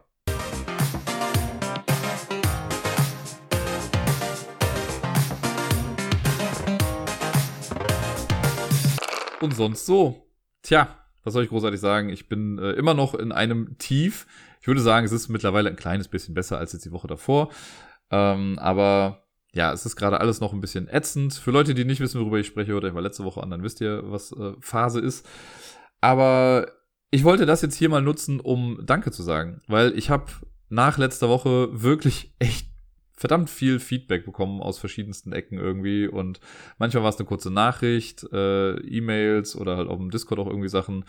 Ähm, ja, danke dafür. Also ich sag mal so, ich habe, glaube ich, durch letzte Woche auch sehr viel Angriffsfläche geboten und das wäre, glaube ich, ein einfaches gewesen für Leute, da einfach auch mit einem blöden Kommentar stellen, weil sie irgendwie was ja anzurichten. Ähm, absolut nicht. Also vielen lieben Dank. Das war ja hat sehr gut getan. Und äh, ja, deswegen wollte ich einfach mal Danke dafür sagen, für so das Feedback bezüglich der aktuellen Gefühlslage, die mich da so begleitet. Ähm, und ja, auch nochmal Danke, müsste ich hier nochmal sagen, stellvertretend äh, hier für all meine Freunde, denn gerade in der letzten Woche habe ich auch nochmal echt viel mit äh, Leuten außerhalb irgendwie gemacht, mich mehr mit Leuten getroffen. Gerade jetzt am äh, Wochenende, am Freitag, habe ich mich mit meiner alten Nachbarin nochmal getroffen, die ich ja vor der ganzen Big Dame-Geschichte das letzte Mal erstmal wieder gesehen hatte, wo wir uns auch sehr lange danach, also wir haben uns sehr lange nicht gesehen, dann haben wir uns zwei, dreimal getroffen, dann haben wir jetzt wieder vier Monate Pause irgendwie, das haben wir uns nochmal getroffen und das war einfach ein sehr, sehr cooler Abend und äh, hat mir sehr, sehr viel gegeben auf jeden Fall. Aber auch sonst war ich noch mal in dem Eltern-Kind-Café mit einem befreundeten Pärchen, die ich durch das Pubquiz kenne. Das war auch ein cooler Nachmittag. Generell mit Miepel ja auch Zeit verbracht. Das, ähm, ja, es, es funktioniert irgendwie. Ich merke nach wie vor, wie gesagt, also bin, durch Kleinigkeiten werde ich echt aus der Bahn geworfen, stellenweise Sachen, wo ich wahrscheinlich bei anderen Leuten denken würde, ah, jetzt kommt nochmal klar, ne? Aber wenn man selber dann in der Situation steckt, so dann ist es nochmal was anderes. Ich versuche wirklich gerade irgendwie nach vorne zu gucken. Es gibt genug Sachen, die mich immer wieder zurückziehen, äh, aber ja, mal gucken, wie es jetzt so die nächsten Tage und Wochen dann noch wird. Ähm, es wird auf jeden Fall noch so etwas seine Spuren mit sich bringen, ziehen. Satzbau, ihr wisst, was ich meine. Naja, ansonsten kommen wir noch was zu Schönes auch. Äh, ich hatte jetzt Miepel das ganze Wochenende da, also das Ganze aber von Samstag bis jetzt heute Morgen bis Montagmorgen war sie dann da. Das heißt, wir haben den ganzen Sonntag auch zusammen verbracht. Das war auch echt nochmal sehr, sehr schön. Haben echt viel zusammen hier gespielt. Wir haben äh, gestern waren wir noch ein bisschen draußen spazieren im Tierpark. Das war echt ganz süß und nett und es, es gibt so Momente, wo ich dieses Kind einfach nur abknutschen könnte, weil sie halt süße Sachen macht oder weil sie einfach so drollig gerade irgendwie rumläuft. Jetzt gerade auch so die Phase. Ich glaube, sie entdeckt gerade wirklich so das Sprechen auch für sich. Sätze sind immer noch nicht drin, ne? Aber manchmal läuft sie so einfach neben mir her und ist nur am Brabbeln irgendwie und bla bla bla bla bla bla bla. Und das klingt einfach sehr süß und ich glaube, sie hat einfach ein großes Mitteilungsbedürfnis auch und ähm, kann auch ganze Sachen, also manche Sachen echt klar kommunizieren jetzt schon, wo man genau weiß, okay, sie meint das und das. Was ich ja auch krass finde, ich weiß gar nicht, ob ich das letztens auch schon mal gesagt habe, aber sie, sie wächst ja bilingual auf, Deutsch und Lettisch und mittlerweile sagt sie bei mir halt auch die deutschen Sachen und nicht die lettischen. Also zum Beispiel sowas wie Mond. Sie kann halt auf den Mond gucken und sagt dann bei mir Mo, was für Mond ist. Auf äh, Lettisch heißt das aber Mänes, glaube ich, ist es. Und da sagt sie halt dann auch Mä. Also wenn sie mit Gerda spricht, dann sagt sie da was anderes. Also sie kann das schon irgendwie äh, unterscheiden. Ja, und äh, haben wir zusammen gekocht und waren spazieren und haben wir viel gespielt. Mit dem Puppenhaus hat sie auch ein bisschen gespielt, das war auch sehr süß. Ähm, das, ja, gibt mir gerade auch einfach sehr, sehr viel. Oder irgendwie auch Bücher zu lesen. Wir haben jetzt auch oft dann, ich versuche das jetzt gerade wirklich so zu etablieren, dass wir halt vorm Schlafen gehen, dass sie sich dann nochmal irgendwie auf den Schoß setzt und wir dann noch zusammen ein, zwei Bücher dann auch lesen. Und da ist sie dann auch sehr dankbar dann dafür und ist jetzt auch die letzten beiden Male echt ganz gut eingeschlafen. Das war sehr nett. Jetzt hatte ich gestern ein bisschen Angst, weil gestern ist ja äh, natürlich genau als sie ins Bett gegangen ist, hat sie angefangen zu stürmen wie sonst was und es war richtig laut, also so laut, dass das Babyphone auf Dauersendung war. Ne? Ich habe das ja im Schlafzimmer, ist ja der, das Mikro quasi davon. Äh, und ab einem bestimmten Level wird ja dann der Ton übertragen. Äh, und das war auf Dauersendung. Und ich dachte schon so, boah Gott, die kann doch nicht schlafen. Ja, aber sie hat die Nacht durchgepennt. Das war auch sehr, sehr gut. Ja, und sonst habe ich äh, eigentlich gar nicht viel zu erzählen. Es gab eine niederschmetternde Sache, aber äh, in Anführungszeichen eher lustig niederschmetternd. Ich habe das manchmal, da habe ich immer wieder von erzählt, dass ich so mal Spielideen habe zu irgendwelchen bestimmten Sachen oder so. Und jetzt gerade so in der letzten Zeit, in den letzten zwei Wochen, dachte ich mir so, vielleicht kann ich das ja alles auch mal spielerisch verarbeiten oder mit einem Spiel verarbeiten und habe äh, dann so eine Idee gehabt und die hat sich so langsam im Kopf gebildet und dachte, oh ja, das ist irgendwie ganz super simpel, aber irgendwie ganz cool und ungelogen. Als ich das dann so für mich einigermaßen klar hatte, schon quasi auch fast fertig, dann habe ich noch mal so geguckt, was es so auf der Spielemesse alles gab und ohne Witz, dieses Spiel ist dieses Jahr rausgekommen. Snowware. Ich glaube beim NSV Verlag ist das. Da geht's halt, es ist halt super simpel. Denn bei Snowball ist glaube ich so, dass das ein Waldbrand ist und wir decken so nach und nach Karten, also ne, können Karten aufnehmen, die wir uns einfach greifen können, können die dann rumdrehen auf die Schneeseite und man versucht dann einfach, dass alles am Endeffekt dann Schnee ist. Ich hatte es halt eher gedacht von wegen böse Gedanken, gute Gedanken oder so. Aber das war so genau diese Idee, mit dieser einfach nur Karten auf den Tisch legen und Karten nach und nach rumdrehen. Ja, wurde jetzt schon erfunden. Ist mir jemand zuvor gekommen. Wer weiß, vielleicht habe ich es auch im Vorfeld schon mal irgendwie gesehen und im Unterbewusstsein habe ich das aber dann als Idee für mich abgespeichert. Aber das war so ein sehr niederschmetternder Moment. Naja. Äh, und noch eine andere Sache. Ich habe jetzt, äh, also ich weiß nicht, ob ihr das kennt, Critical Role, das ist so eine, äh, ein Twitch- und YouTube-Channel, so eine Truppe von nerdy-ass Voice-Actern aus Amerika, die äh, ja super viel halt im Voice-Acting-Bereich machen, Bereich, Bereich machen. Und die haben sich vor vielen, vielen Jahren jetzt schon zusammengesetzt und haben angefangen, D&D zu spielen und sich dabei zu filmen quasi. Und das wurde halt quasi von Mal zu Mal immer professioneller. Und die gehen jetzt in die dritte große Kampagne irgendwie rein. Die haben jetzt äh, halt, die erste war mit Vox Machina, da haben sie halt irgendwie eine Truppe gespielt, die ganz cool war. Dann gab es danach die Mighty Nine. Und jetzt gibt's äh, eine neue Truppe, bei der ich gar nicht weiß, wie sie gerade heißt, aber äh, da habe ich mir jetzt mal vorgenommen, weil die anderen Sachen habe ich grob nachverfolgt, so irgendwie, aber auch so im Nachgang dann so hier und da mal mir Sachen oder so Best-ofs dann irgendwie angeguckt, aber jetzt nicht jede Folge. Aber jetzt bei der neuen Kampagne von Critical Role, da habe ich mir gesagt, ich versuche das jetzt wirklich alles zu gucken. Das wird immer ein bisschen schwierig, weil es kommt, also die neuen Folgen auf Twitch, das dauert dann immer so circa vier Stunden. Das äh, kommt immer donnerstags nachts raus, also von Donnerstag auf Freitag für uns. Äh, das heißt, da kann ich schon mal nicht live gucken. Und auf YouTube kommt es dann aber, glaube ich, immer erst montags raus und ab dem Donnerstag danach oder so kommt es dann als Podcast raus. Ich versuche es auf jeden Fall immer zu gucken, wirklich auch, weil die Interaktionen zwischen den Typen halt einfach ganz nett sind. Ähm, und ja, wenn ich, ich habe jetzt mein Twitch Prime-Abo habe ich jetzt da gelassen, dann kann man sich nämlich auch die Wiederholung auf Twitch dann einfach angucken. Dann geht es ein bisschen schneller, deswegen habe ich es am Samstagvormittag dann noch zu Ende geguckt. Aber ich finde es einfach sehr cool und äh, zeig mir nochmal, wie sehr ich unser Rollenspiel gerade vermisse. Das ist ja gerade leider alles andere als regelmäßig. Ne? Wir haben ja irgendwie vorm Sommer das letzte Mal richtig gespielt. Dann war irgendwie drei Monate lang Sommerpause. Dann haben wir einmal wieder gespielt. Und jetzt auch schon wieder drei Wochen am Stück nicht.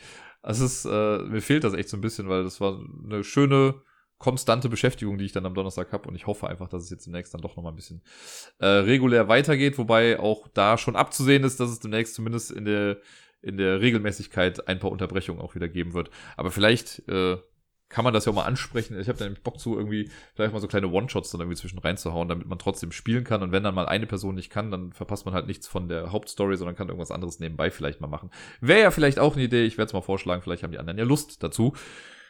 Und das war's, glaube ich, jetzt auch schon für heute. Das letzte, was ich noch zu sagen habe, ist, äh, ich habe erneut auf Coffee äh, eine, eine Spende bekommen, bei der ich erneut nur wieder sagen kann, also zum einen danke für das, was du geschrieben hast und danke für das Geld. Ich sag's mal ganz offen heraus. Ähm, ja, das ist, das zieht sich jetzt schon echt lange durch und ich bin jedes Mal erneut äh, erstaunt darüber, dass es dann doch nochmal kommt. Vielen lieben Dank dafür. Äh, falls jemand ne, auch mal das Bedürfnis haben sollte, auf äh, co-fi.com slash Ablagestapel, glaube ich, äh, kann man mir einen Kakao ausgeben oder eine Packung Windeln für Miebel, irgendwie sowas halt. Ja, das soll es jetzt dann aber auch für heute gewesen sein. Ich wünsche euch allen, guck mal, ich habe doch gesagt, es wird keine lange Folge und schon ist es doch wieder über eine Stunde. Äh, ich wünsche euch allen eine schöne Woche, bleibt gesund, bleibt glücklich und spielt viel. Bis dann.